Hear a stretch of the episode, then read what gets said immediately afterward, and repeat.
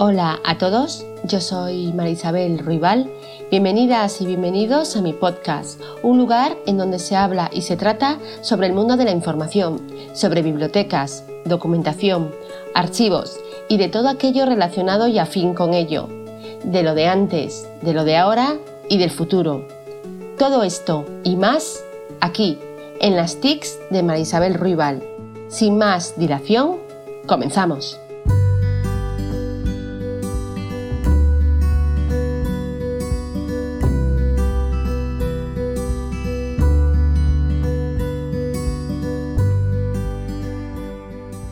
En este episodio número 2 trataré la clasificación como proceso de gestión del documento.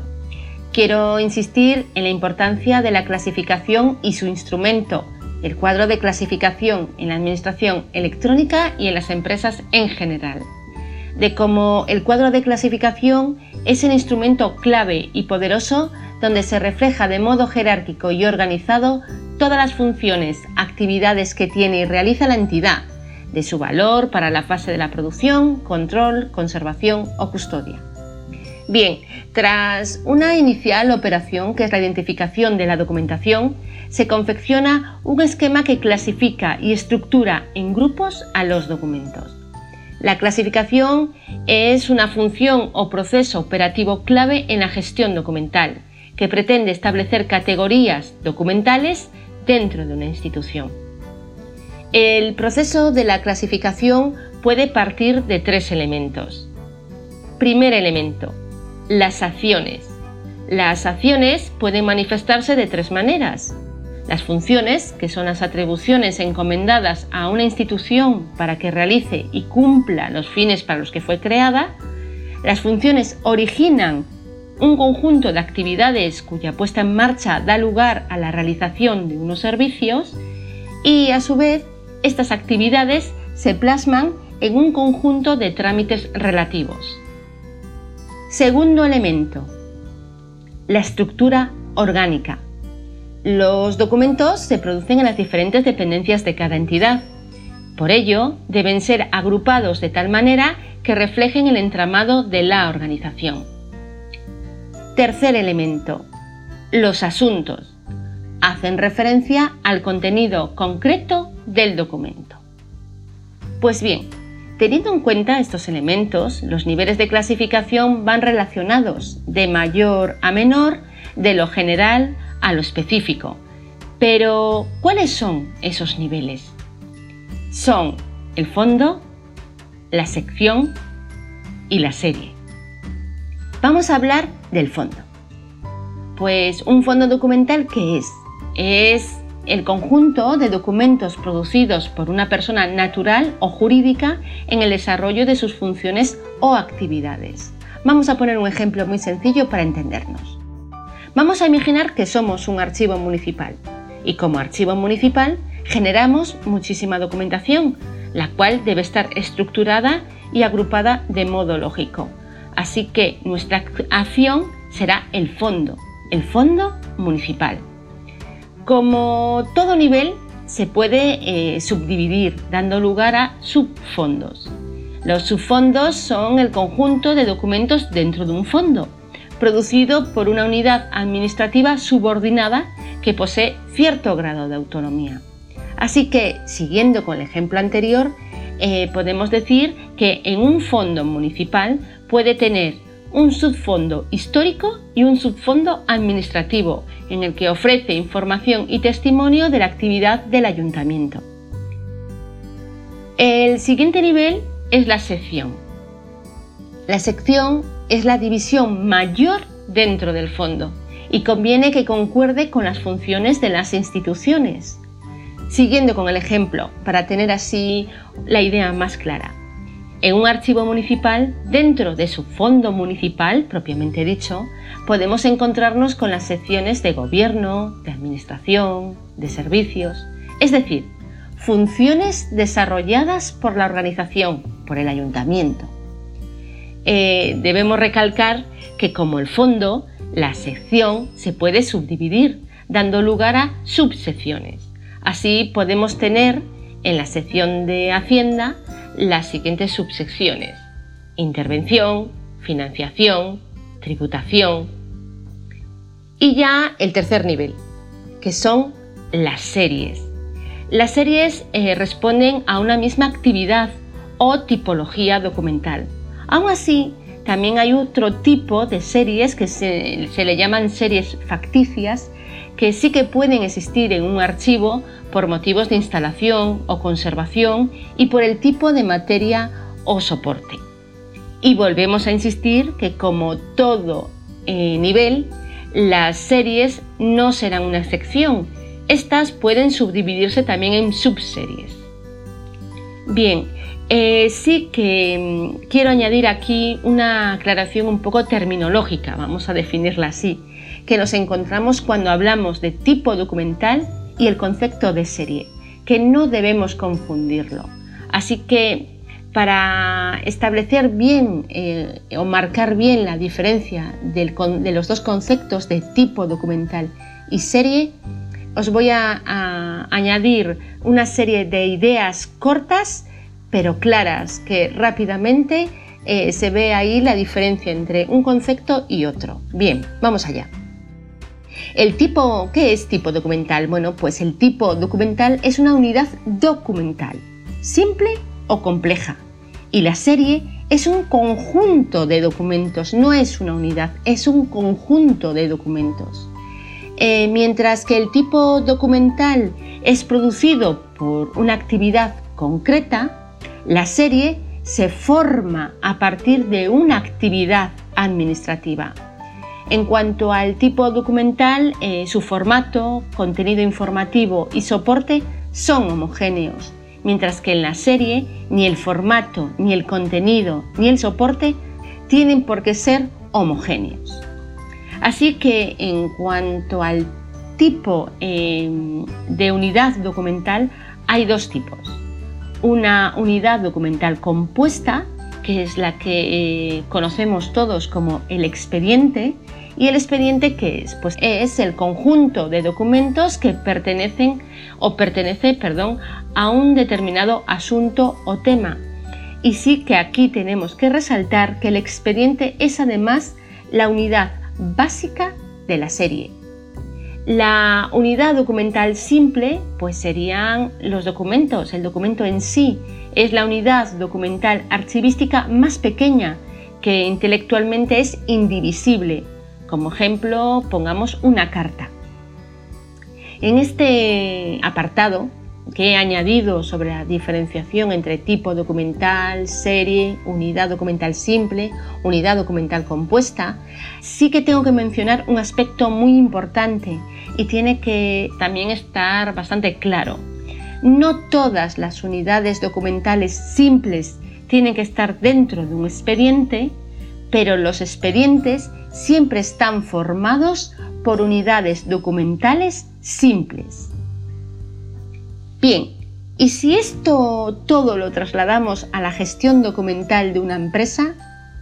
¿Seguimos con estos niveles? ¿O cómo, o cómo va esto? ¿no?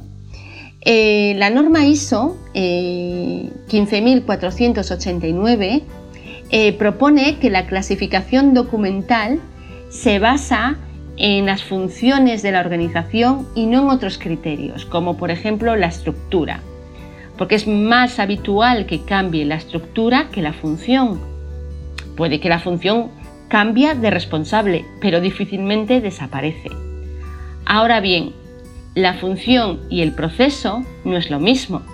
Los procesos desarrollan funciones y una función puede ser desarrollada por más de un proceso. Lo que la norma ISO 15489 sugiere es que se defina el esquema de clasificación sobre la base de funciones, actividades y operaciones. Cada, una, eh, cada uno de estos niveles son grados de especificación. La estructura de un sistema de clasificación suele ser jerárquica y se, y se refleja del siguiente modo. El primer nivel suele reflejar la función. El segundo nivel se basa en las actividades que constituyen la función. Y el tercer nivel y los que le siguen proporcionan más detalles acerca de las actividades o los grupos de operaciones que forman parte de cada actividad. Eh, ahora también hay que resaltar que el grado de precisión de un sistema de clasificación es elegido por la organización y refleja la complejidad de cada una de las funciones que se llevan a cabo utilizadas en la gestión de documentos. El objetivo de todo ello es alcanzar un nivel final preciso, pues no solo indican en este cuadro de, clasificación las actividades y operaciones, sino que las relacionan con las series documentales a las que dan lugar. Como ejemplo de lo dicho, eh, en toda empresa hay o existe el Departamento de Recursos Humanos, pues la jerarquía en materia de personal podría establecerse tal eh, como indico. Tenemos el primer nivel, que es el de gestión de recursos humanos, bajaríamos a otro nivel, que sería el de permisos, y dentro de permisos podríamos tener la regularización, indemnizaciones, vacaciones. Así sería como mm, un ejemplo de la jerarquía en materia de personal. Ahora bien, cada organización determina la extensión de la documentación requerida y los medios a utilizar. Esto eh, depende de factores tales como el tipo y el tamaño de la organización, la complejidad e interacción de los procesos, la complejidad de los servicios, los requisitos de los clientes, los requisitos reglamentarios que sean aplicables, la competencia demostrada del personal y el grado en que sea necesario demostrar el cumplimiento de los requisitos del sistema de gestión. Para acabar y como conclusión eh, de este episodio, decir que la clasificación es una función o proceso operativo clave en la gestión documental. En su forma más desarrollada, la clasificación permite generar una representación de las funciones, de las actividades y de las transacciones de la organización, aplicando un único criterio según queda reflejado en sus documentos. Y que la clasificación documental, entendida como sistema de categorización de las series documentales que se gestionan en una organización, viene dada por el propio funcionamiento de la organización en sí, es decir, por las personas que crean o reciben los documentos o por las unidades administrativas que los tramitan ejecutando una serie determinada de competencias. Y con todo esto, solo me falta mencionar documentos interesantes para la ampliación del tema, eh, como una especie de web bibliografía, ¿no? Eh, comentaros que mm, los recursos, eh, hay muchísimos recursos en relación a, este tema, pero mi objetivo de este episodio era intentar encajar lo que es eh, la gestión del documento de archivo con lo que ahora se denomina gestión documental. Entonces, vuelvo a repetir, hay muchísimos recursos en la red sobre este tema. Incluso hay eh, informes sobre cómo eh, realizar o, introducir un buen eh, sistema de gestión documental dependiendo de qué tipo de organización o tipo de empresa nos presentemos. pero a nivel general os voy a indicar a continuación los siguientes. La web de la Red de Transparencia y Acceso a la Información Pública, la RTA, que es una red de intercambios entre organismos y entidades públicas, eh, la web de la Administración Electrónica del Gobierno español y eh, la publicación de Ramón Alberts y Fugueras, la gestión archivística y la gestión documental en la Administración del Estado de las Autonomías, organización, modelos y tendencias. Me parece un artículo, bueno, una publicación bastante interesante no obstante, también está ya la consulta de la propia norma ISO 15489, eh, gestión de documentos, el modelo de gestión documental del gobierno vasco, amplio, exhaustivo, con, unos, con un índice muy claro, eh, con unos ejemplos, unos apéndices eh, que para mí son de una calidad extrema. Y eh, también destacar la ponencia que tuvo lugar en las 22 jornadas de archivos universitarios realizada por Joaquín Jansó San Juan bajo el título de la gestión de archivos a la gestión de documentos que me ha parecido un documento eh, esclarecedor y súper básico para poder entender ese paso, ¿no? como bien dice su título, de la gestión de archivos a la gestión de documentos. Y nada, deciros que sigo publicando contenido relacionado con el mundo de la información, de las bibliotecas, archivos, de la documentación en mi página de novedades y recursos de bibliotecas, archivos y documentación en Facebook. Eh, que también tenéis mi blog marisabelruibal.blogspot.com donde eh, podéis encontrar posts relacionados con el valor documental y los niveles de clasificación. he insertado en mi blog un pequeño buscador que introduciendo palabra clave eh, recupera los posts relacionados. Eh, que sigo en Telegram, eh, subiendo de vez en cuando preguntitas tipo test y links de compañeros y colegas de profesión que me resultan interesantes para compartir con todos vosotros. Y como siempre, pues muchísimas gracias por la escucha y vuelvo la próxima vez con un nuevo podcast. Hasta luego.